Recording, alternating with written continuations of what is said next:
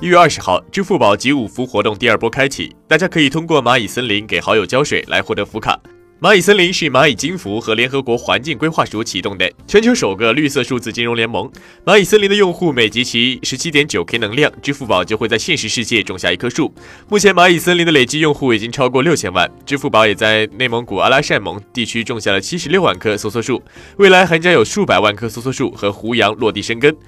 有没有好奇你每天起早贪黑浇水的树是什么样子呢？支付宝日前在阿拉善拍下了一群梭梭树，快来看看吧。梭梭是荒木的典型灌木，别嫌弃它们现在的样子，等天气转暖的时候就会长成一大片，到时候它们可以盖住地表，这样沙土就飞不起来了。